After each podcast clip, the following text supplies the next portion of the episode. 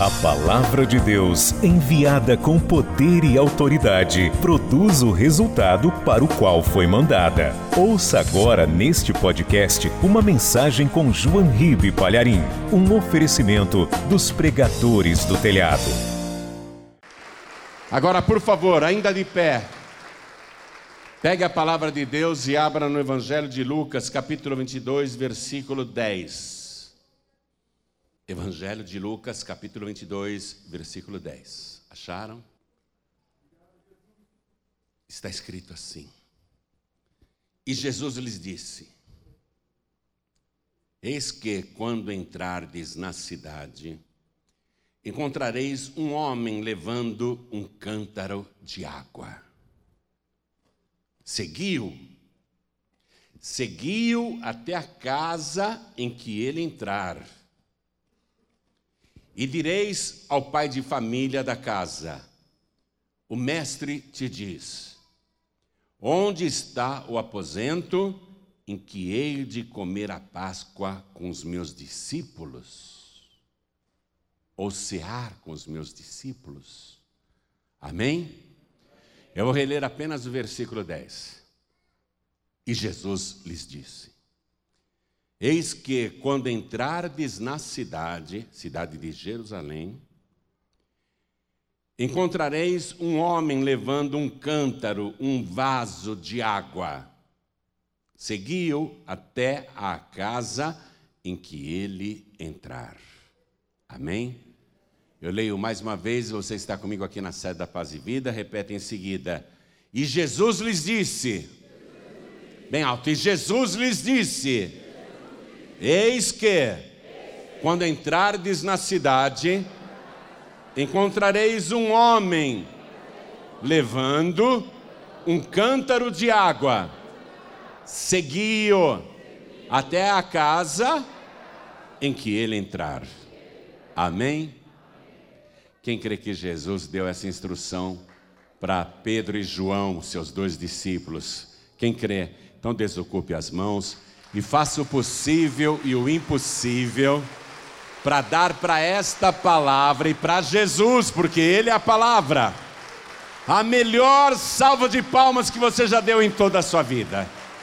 E enquanto você aplaude, olha para o céu e glorifica, diga glória ao teu nome, Senhor.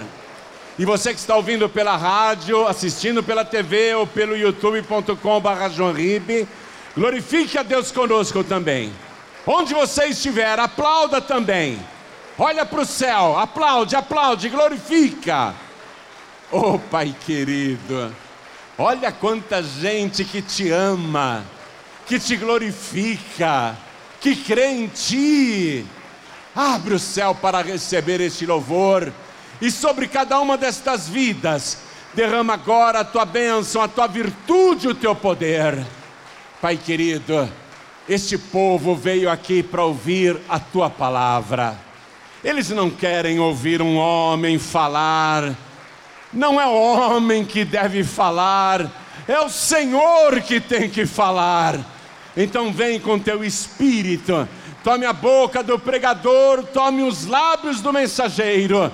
Envia a tua palavra com poder e autoridade e que a tua palavra vá, percorra toda a terra e prospere naquilo para o qual está sendo enviada. Em nome de Jesus, diga amém, Jesus. Poder se assentar, por favor.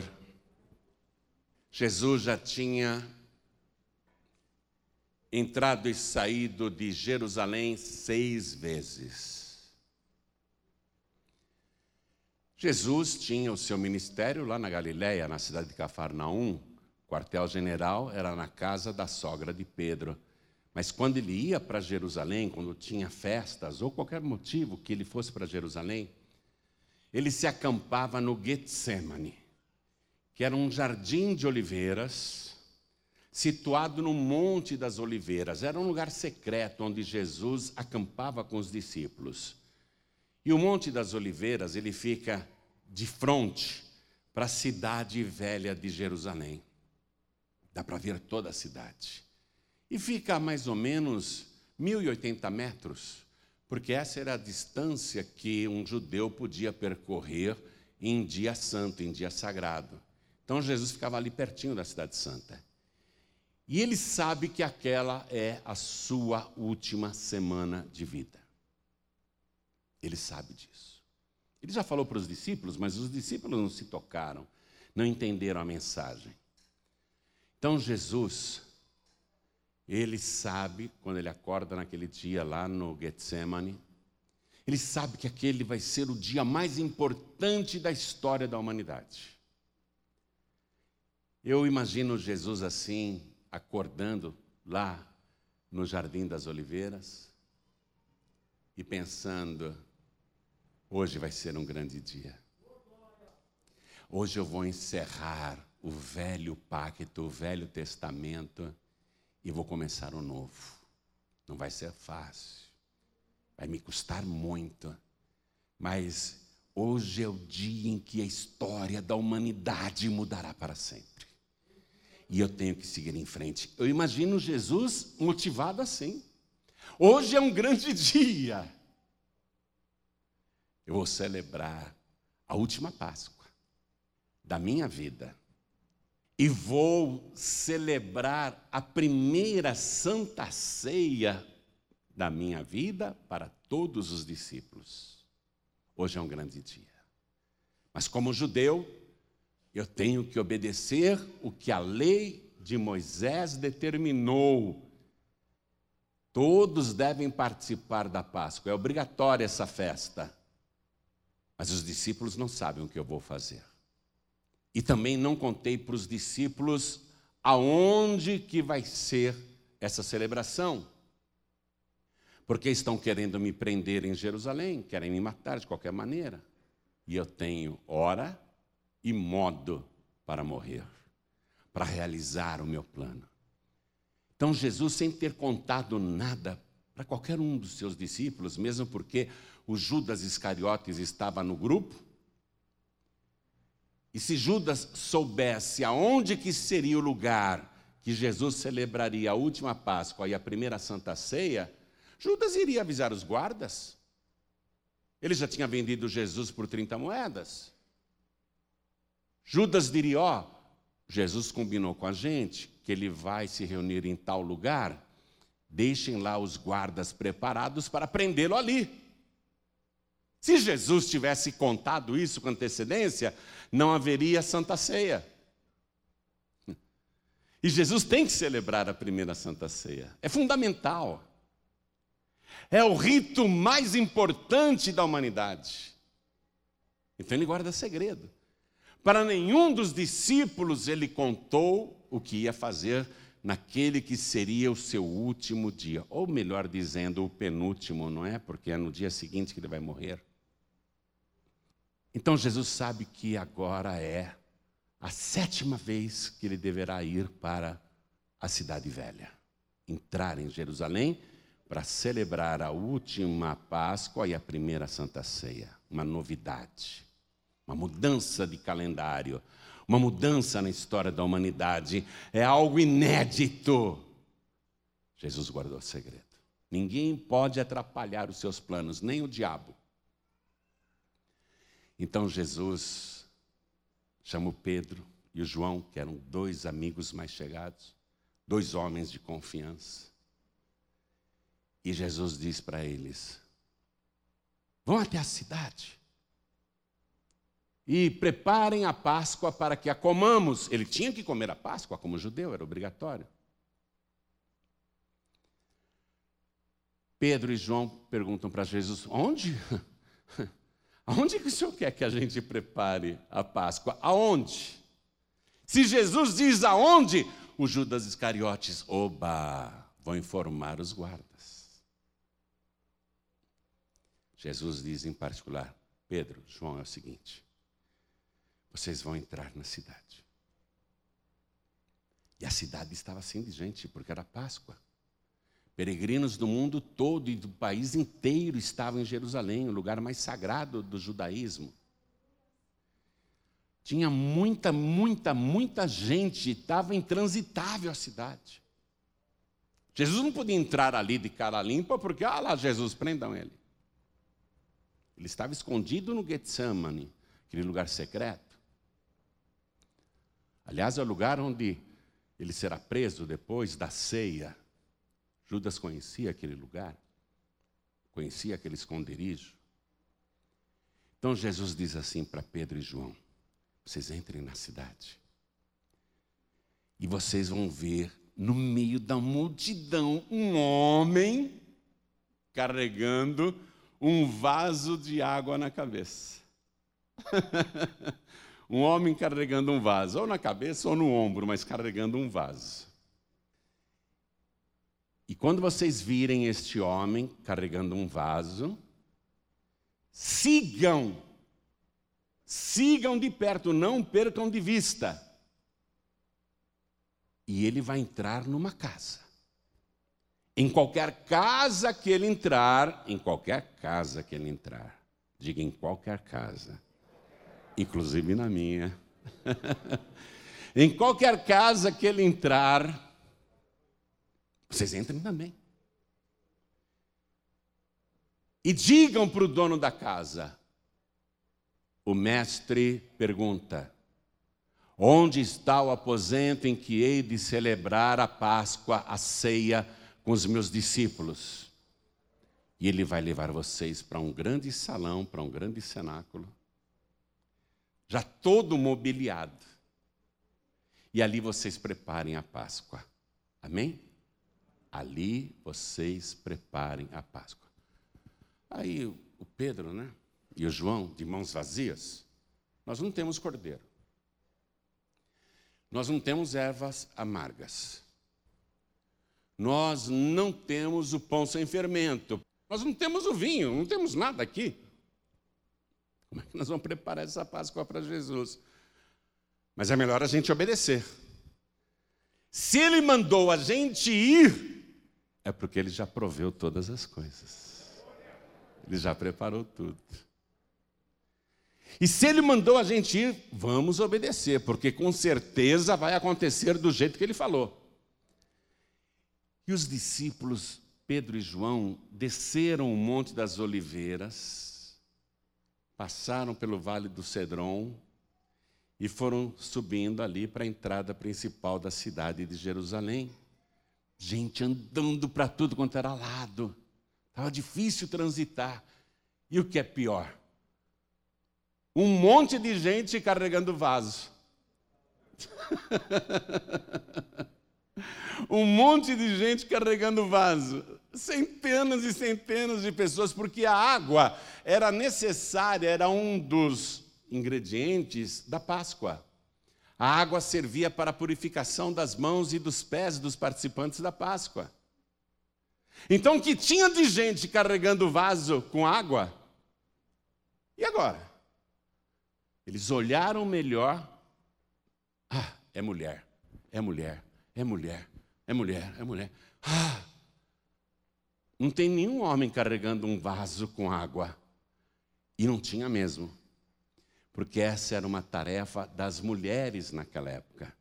As mulheres eram responsáveis por tirar água. Você nunca leu lá no Evangelho de João, capítulo 4, que a mulher samaritana foi tirar a água do poço lá de Jacó? Tirar água do poço era obrigação das mulheres. A Raquel estava alimentando o gado e era que tirava água para as ovelhas. A tarefa de levar água no vaso era feminina. Então Pedro e João falam assim: então peraí, não é nenhuma dessas mulheres. Tem muita gente carregando vaso com água aqui, mas todas essas pessoas são mulheres. Nós temos que achar o homem, o homem que está carregando o vaso com água. E eles veem um homem. Eles veem um homem carregando o vaso com água. Aí o Pedro e o João, só pode ser ele. Não tem outro, não. Só pode ser ele. Jesus mandou seguir esse homem. E o homem vai carregando o vaso e vira para a direita, os discípulos atrás viram também. O homem vai andando no meio da multidão, vira para o outro lado, os discípulos vão também atrás e andam por uma rua, por uma viela, por outra rua, outra viela, outra rua, e se desviando da multidão e os discípulos atrás. Só pode ser esse homem. Nós não conversamos com ele. Só pode ser esse homem. O homem, o único que está carregando um vaso com água. Aí esse homem chega na frente de uma imponente mansão. Uma casa enorme, gente. Uma imponente mansão. O homem não era o dono da casa. Ele era um, apenas o criado da casa, um empregado da casa. E o homem entra naquela imponente mansão carregando a água. O Pedro e o João entram também, porque Jesus mandou entrar. Invadiram a casa, que eles nem conhecem o dono. Eles entram na casa, aí aparece o dono, um homem rico. Um homem que, pela aparência dele, intimidava. Um homem rico. Pois não? Aí o Pedro, penso eu, meio tímido, né? Ah, sabe o que é? É que o mestre mandou perguntar para o dono da casa: O senhor é o dono da casa? Sou o dono da casa, sim. Então o mestre mandou te perguntar: aonde está o aposento em que ele vai celebrar a Páscoa, a ceia com os seus discípulos? Ah, pois não. Venham comigo. E o homem mostra o cenáculo. Olha, é um lugar tão grande que depois que Jesus subiu aos céus, cabia 500 pessoas. No dia que o Espírito Santo desceu naquele cenáculo, tinha 120 pessoas. Então você imagina o tamanho do aposento. O homem era rico. O homem era rico, ele mostrou a mesa. Quando ele mostrou a mesa em formato de U, e as mesas eram baixinhas, bem baixinhas, porque na época de Jesus, não tinha cadeira para a pessoa sentar à mesa e comer. As mesas não eram altas como as nossas hoje em dia. As mesas eram baixinhas, 50 centímetros no máximo, em formato de U. E as pessoas que iam participar da refeição, elas ficavam reclinadas no chão, praticamente deitadas no chão, com o cotovelo apoiado em almofadas e com a outra mão se serviam. Então, quando o homem rico mostra aquela mesa e o cenáculo, já estava tudo preparado. Veja, eles não tinham nada, não sabiam nem como providenciar as coisas para a Páscoa. Mas eles olharam e lá já estava o cordeiro. Anote as coisas que os apóstolos viram na mesa. Quem tiver caneta, anote. Logo na entrada, bacias com água. Eles viram que já tinha água para purificação. Que a pessoa vem da rua, os pés estão empoeirados, as mãos estão encardidas. E os judeus não comiam nada sem lavar as mãos e também os pés e até purificar outras partes do corpo. Principalmente para participar da festa mais importante do ano, a Páscoa. Pedro e João olharam naquela mesa, estava lá o cordeiro, ó, água e o cordeiro, mas não um cordeiro qualquer. Era um cordeiro já preparado e que não tinha uma gota de sangue no corpo. O cordeiro já estava pronto e assado. E era proibido para o judeu, como é até hoje, comer carne com sangue. Então, aquele cordeiro na mesa, já pronto e preparado, não tinha sangue. Terceira coisa que os discípulos viram na mesa: taças com vinho, cálices com vinho. O vinho. Então, vai entendendo um pouquinho as coisas. Água para purificação, o cordeiro, não era um cordeiro qualquer, era um cordeiro perfeito, sem defeito, sem mancha e sem nenhuma gota de sangue no corpo, já preparado. O vinho representando o sangue daquele cordeiro, que 1450 anos antes de Cristo, Cada casa sacrificou um cordeiro, pegou o sangue e passou nos batentes das portas das casas. E quando o anjo da morte entrou no Egito, a morte não entrou na casa que tinha a marca do sangue do cordeiro. Então, aquele cálice com vinho era para lembrar, para trazer na memória de quem participava da Páscoa, que o sangue livrou eles da morte e da peste o sangue do cordeiro. O que, que eles viram mais ali na mesa? Ervas amargas. Os judeus, quando participavam e participam da Páscoa, eles comem ervas amargas. Deus falou: é para vocês se lembrarem dos antepassados que foram escravizados por 430 anos no Egito, e quando vocês comerem as ervas amargas, vocês vão pensar como é amarga a escravidão. E o que mais Pedro e João viram na mesa? Pão sem fermento pão, bastante pão sem fermento, muito pão em todos os lugares já previamente preparados, bastante pão e tudo sem fermento. O pão sem fermento é chamado de pão asmo ou ázimo na palavra de Deus. Por isso que a festa da Páscoa também é chamada de a festa dos pães ázimos ou asmos. Os discípulos viram já o pão certo da Páscoa, tudo ali, pão sem fermento. Que mais que eles viram quando eles olharam naquela mesa? Ah, eles viram leite e mel, queijo, uvas, castanhas, granolas, cereais e coisas gostosas. Tudo preparado. E imagina você como aquele homem rico deve ter caprichado. Há duas hipóteses, e eu fico com a outra, mas a primeira hipótese seria que tudo aconteceu espontaneamente. Jesus falou e eles acreditaram e tudo aconteceu espontaneamente. Ou que, e é essa parte que eu acredito, não que Jesus não tivesse poder de prever todas as coisas, ele previa sim, antes disso ele já tinha previsto até o fim do mundo. Eu acredito que Jesus, sabendo que a hora se aproximava, Jesus que tinha muitos discípulos em secreto, pessoas de todos os níveis sociais admiravam Jesus e seguiam Jesus secretamente, porque a ordem do templo e das sinagogas, que são as igrejas dos judeus, era para que qualquer pessoa que professasse Jesus como Messias, que fosse excluído da igreja. Então muita gente acreditava em Jesus, mas não falava, porque não queria ser excluído da membresia. Nós temos ali o José de Arimateia, o homem que deu o túmulo para Jesus, ele fazia parte do sinédrio e diz a palavra que ele era discípulo secreto de Jesus. Nós temos o Nicodemos que foi encontrar com Jesus e Jesus deu uma aula para ele sobre o novo nascimento. Nicodemos também fazia parte da alta diretoria do Templo de Jerusalém.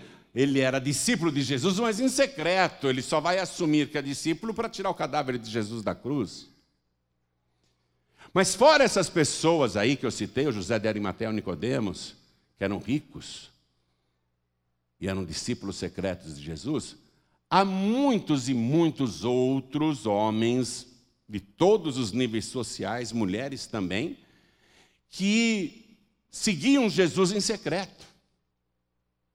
Provavelmente o dono daquela mansão era um desses homens ricos que acreditavam em Jesus secretamente.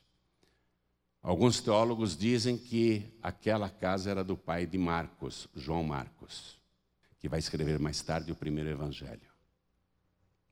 Mas também é uma conjectura apenas, não há certeza disso. Nós não temos certeza como se chamava o dono daquela casa. E outro detalhe importante: o homem com um vaso d'água na cabeça. Era um criado, era um servo. Ninguém disse o nome dele. Ninguém sabe o nome dele. Eu diria que são dois anônimos. O homem carregando o vaso com água na cabeça e o dono daquela mansão, dois anônimos. mas que entraram para a história da humanidade no evento mais importante da raça humana a última Páscoa de Jesus e a primeira Santa Ceia. Penso que são anônimos. Com certeza, o homem que carregava o vaso na cabeça ou no ombro esse realmente era anônimo, não sabemos o nome dele. Alguém diz, ah, era o jovem João Marcos. Não, mas Jesus falou que era um homem. O Marcos era um adolescente na época. Não sabemos o nome desse homem, mas ele está levando o vaso com água. E ele está conduzindo os dois discípulos de Jesus, dois dos mais importantes, Pedro e João ele leva água dentro de um vaso. O que diz ali o livro do profeta Isaías, capítulo 64, versículo 8? Ó oh, Senhor, nós somos o barro, e tu és o nosso oleiro, e todos nós obra das tuas mãos. Nós somos o vaso. o vaso pode estar vazio, mas o homem, mas o homem que leva água está com o vaso cheio. Cheio do quê? De água. E o que representa esta água? A água da vida eterna. A água da salvação. Porque ele está conduzindo os dois discípulos de Jesus para aquele acontecimento que será inesquecível e eterno. Jesus falou lá para a mulher samaritana no poço de Jacó: mulher, me dá água de beber. É, como que o senhor me pede água? Eu sou samaritano, o senhor é judeu. Ah, mulher, se você soubesse quem é que te pede água, tu lhe pedirias, e ele te daria água viva para beber. O poço é fundo, o senhor não tem como tirar, como é que o senhor vai me dar água viva para beber? Mulher, Qualquer que beber da água deste poço de Jacó vai voltar a ter sede. Mas aquele que beber da água que eu lhe der, se fará dentro desta pessoa uma fonte de água viva que jorra para a eternidade. O que é que tinha naquele vaso que o homem transportava? Água, água da salvação, água viva água que representa o Espírito Santo. Jesus, numa festa, abriu os braços e disse: Quem tem sede, vem a mim e beba. E ele falava do Espírito Santo. Este homem anônimo está conduzindo a água da salvação, a água da purificação, ele está conduzindo a água que representa o Espírito Santo. Quem é ele? Um desconhecido. Eu diria para você, o desconhecido mais importante da Bíblia. Ninguém sabe quem ele é, só Deus sabe quem ele é. Você está me ouvindo aqui. Hum. Você pode até saber meu nome, mas eu duvido que você sabe falar o meu nome se você está me vendo pela primeira vez. Eu sou um anônimo, eu sou um desconhecido, mas eu estou trazendo aqui para você o vaso cheio com a água da salvação e o vaso cheio da presença do Espírito Santo. E eu digo mais: você é este vaso. O vaso que vai ser cheio da água da vida, o vaso que vai ser cheio do Espírito Santo de Deus. E você vai ter a tarefa, como eu estou tendo hoje, de levar o vaso e levar a água da vida para muita gente. Você vai ter essa missão. Muita gente vai seguir você. E você tem essa tarefa agora, viu? Essa tarefa é sua a partir desta mensagem. Você vai levar muita gente aos pés de Jesus Cristo.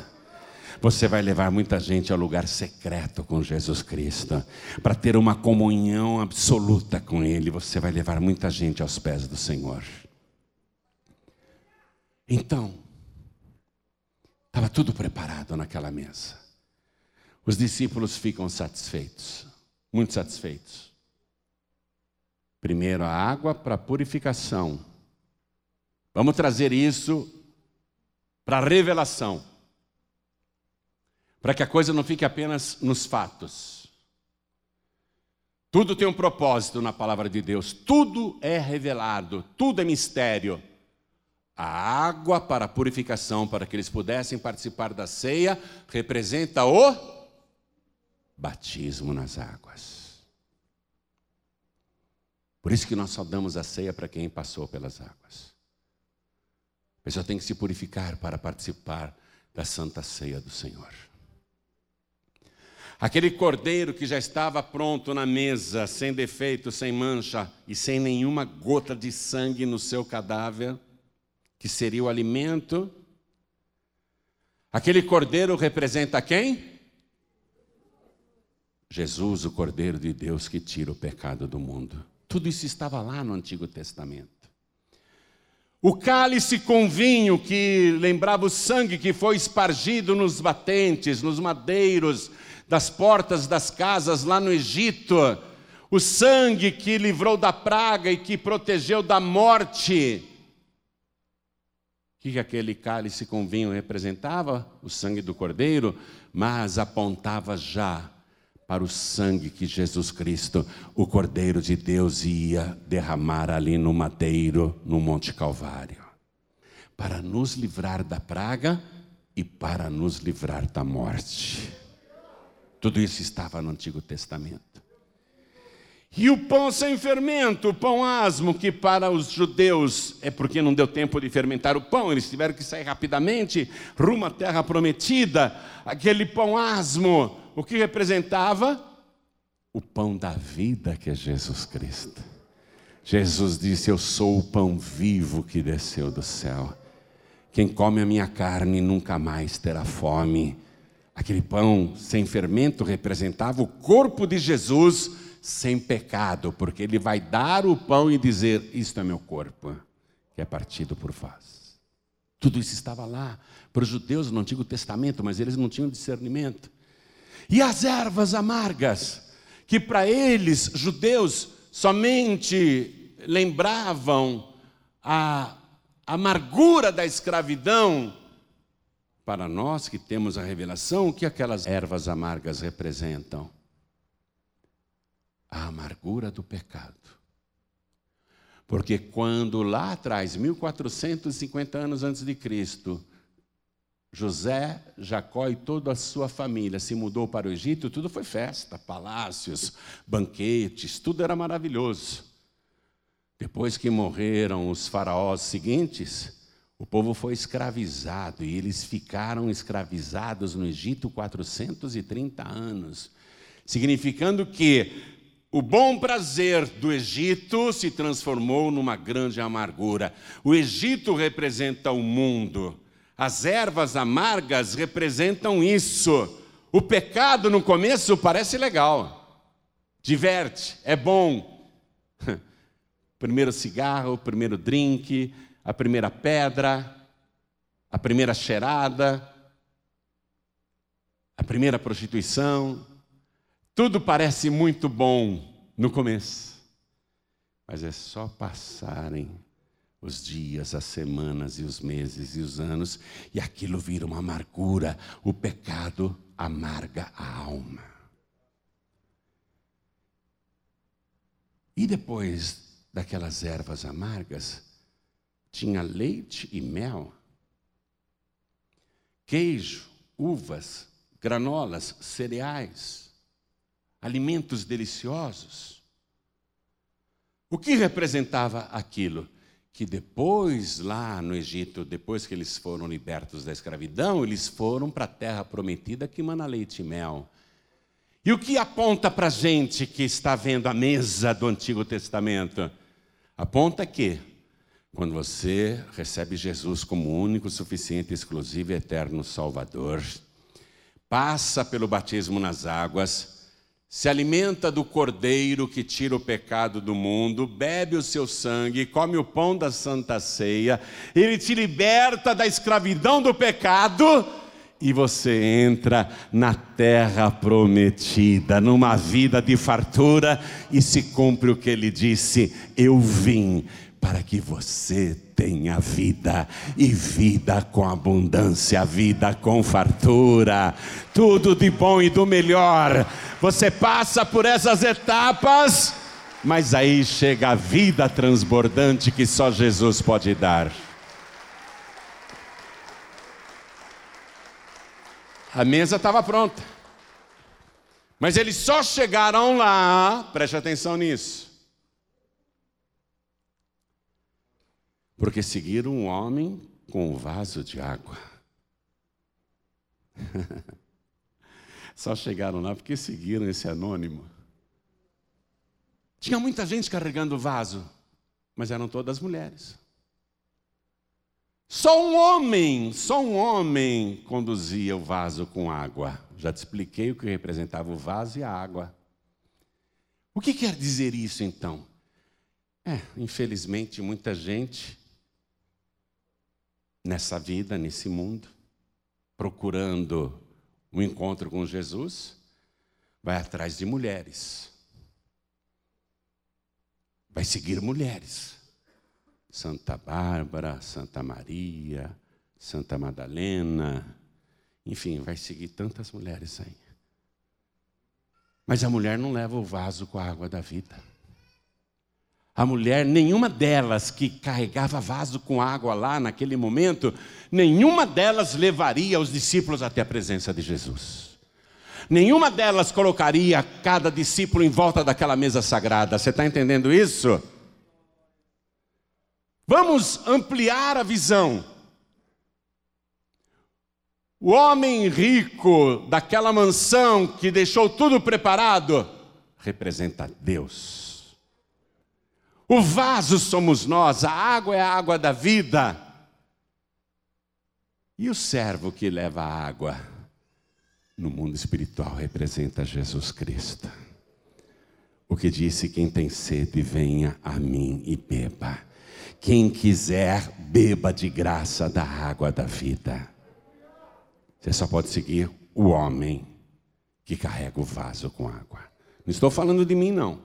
Eu sou um. O que, que eu sou? Não sou nada. Você tem que seguir o homem que carrega o vaso com a água da salvação. Aquele que batiza com o Espírito Santo e com fogo.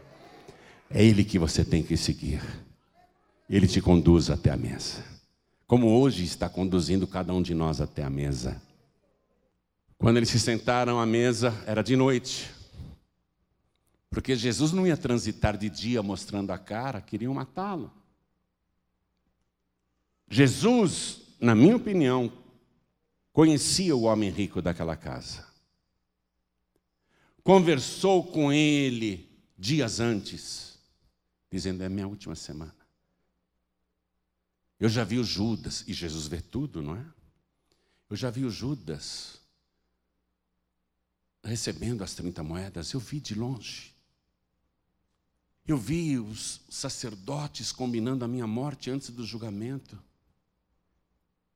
Eu preciso que você prepare tudo aí na sua casa.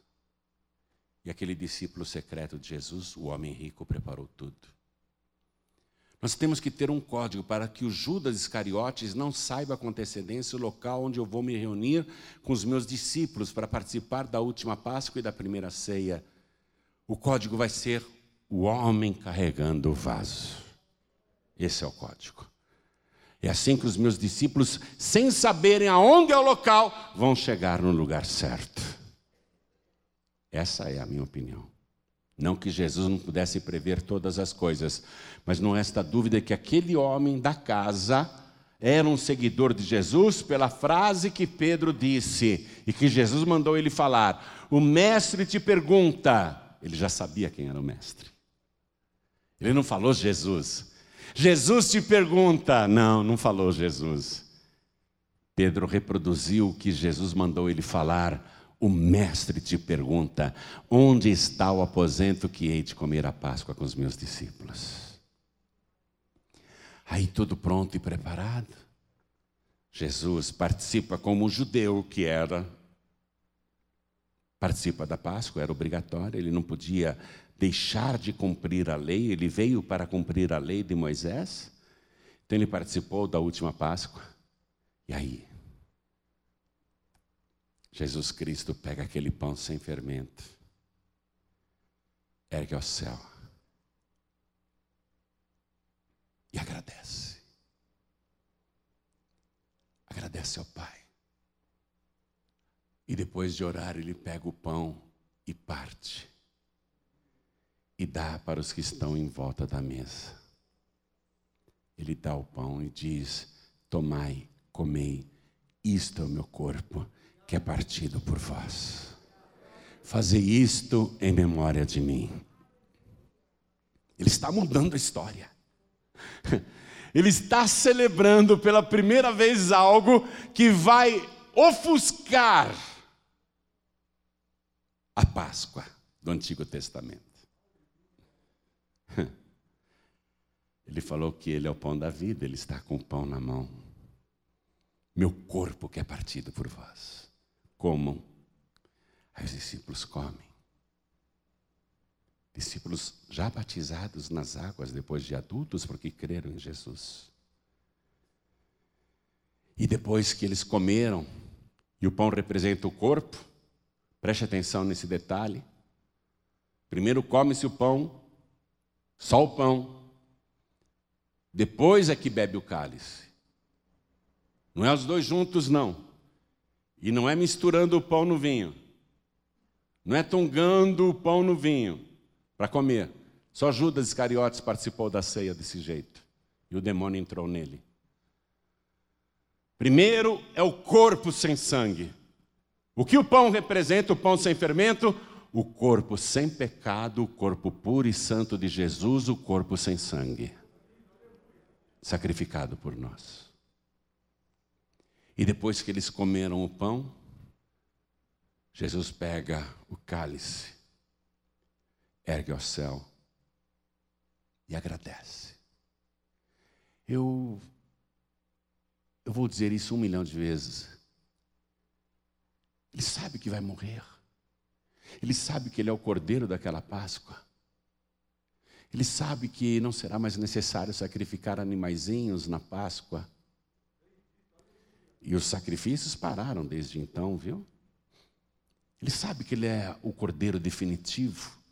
Ele sabe que vai morrer com crueldade. Ele sabe que todo o seu sangue será derramado com muita, muita dor. E ainda assim ele ergue ao céu e agradece. Ele ergue ao céu para agradecer. Agradecer porque vai sofrer. Agradecer porque vai morrer. Tem gente que tem medo de tirar uma seringa de sangue para fazer exame. Todo o sangue dele vai ser arrancado do corpo. E ele agradece.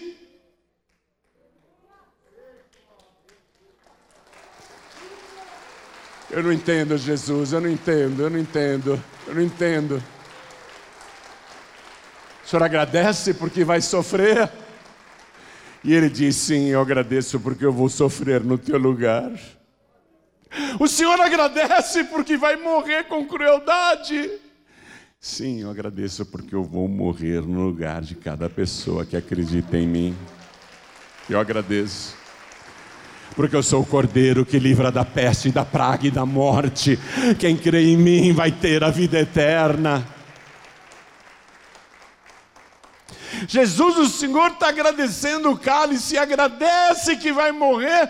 O Senhor já agradeceu pelo pão partido? Seu corpo vai ser todo retalhado, seu sangue todo derramado, e o Senhor agradece. O Senhor está dando graças a Deus. Graças a Deus por isso. Como que o Senhor consegue agradecer?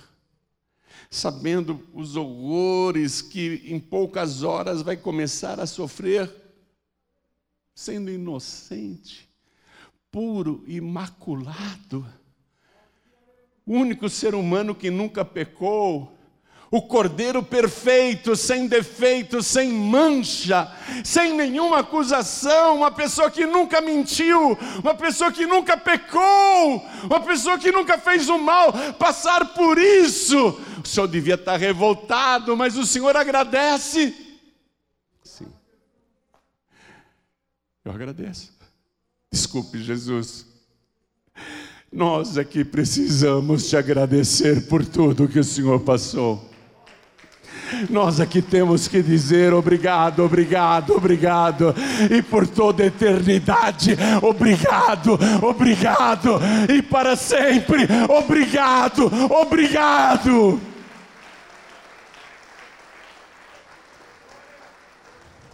Nós te agradecemos, Senhor. E aqui tem dois pontos, e eu vou terminar a mensagem, eu prometo. Mas eu não posso deixar de passar esses dois pontos para você. Isto é meu corpo que é dado. É dado. O verbo é está no presente do indicativo, um tempo verbal que indica uma ação que está acontecendo no momento em que se fala. Ele não está dizendo o meu corpo que era dado. Quando ele diz, isto é meu corpo que é dado é porque está acontecendo agora para você. É dado por você. E o verbo dado está num tempo verbal chamado particípio. É uma forma verbal chamada particípio. Esse modo verbal, essa forma verbal, é o modo infinito do verbo. Anote isso. Infinito do Verbo. E Jesus disse a mesma coisa com relação ao cálice. São esses dois pontos que eu quero que você anote. Quando ele pegou o cálice, ele disse, ao dar aos discípulos: Isto é o meu sangue, o sangue do Novo Testamento que é derramado por vós.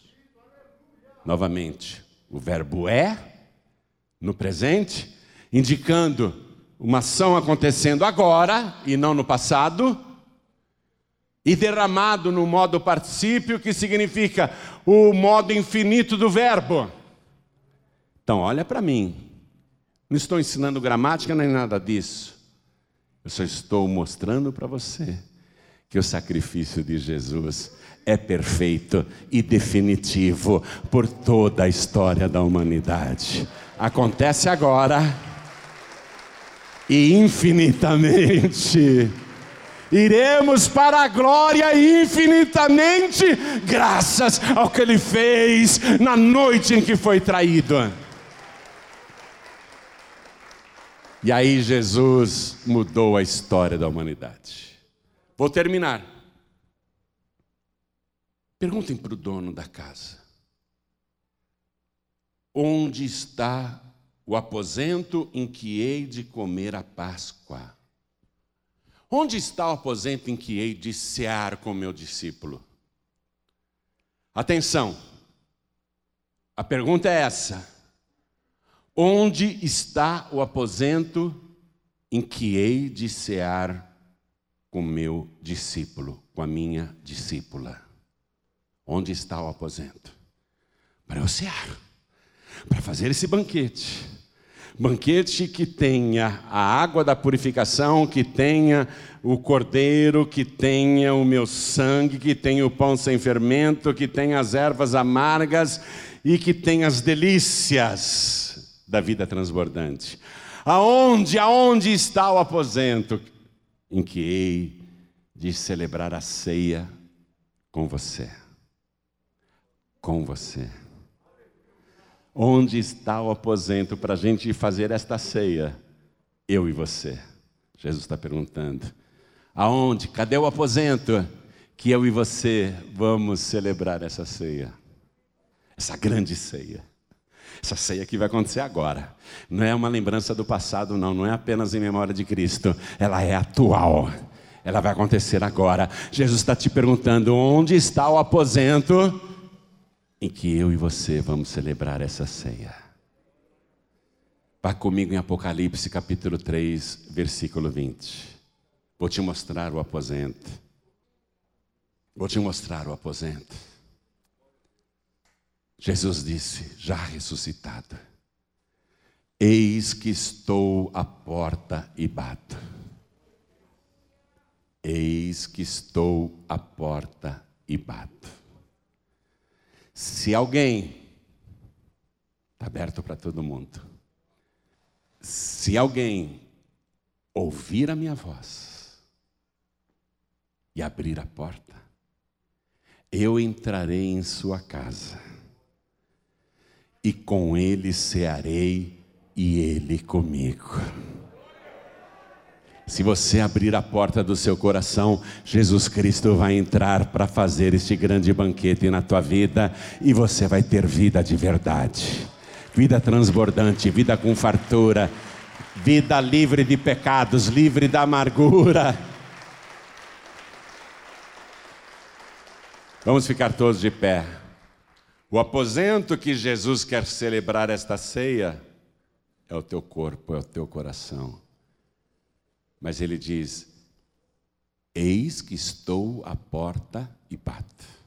Quem está falando isso é o Jesus ressuscitado. Aquele que disse: Eis que estou convosco todos os dias até a consumação dos séculos. É ele que agora está aí, ó, querendo entrar. Você pode fingir que não tem ninguém batendo.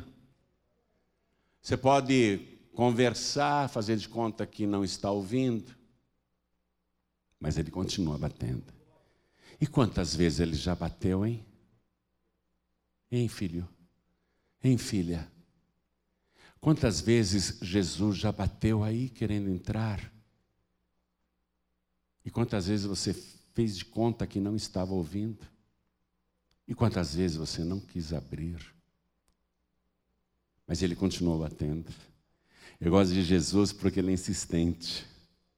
Eu gosto de Jesus porque ele nunca desiste da gente. Seja quem for. Pode ser o maior pecador, a maior pecadora. Ele continua batendo. Quer entrar. Quer entrar.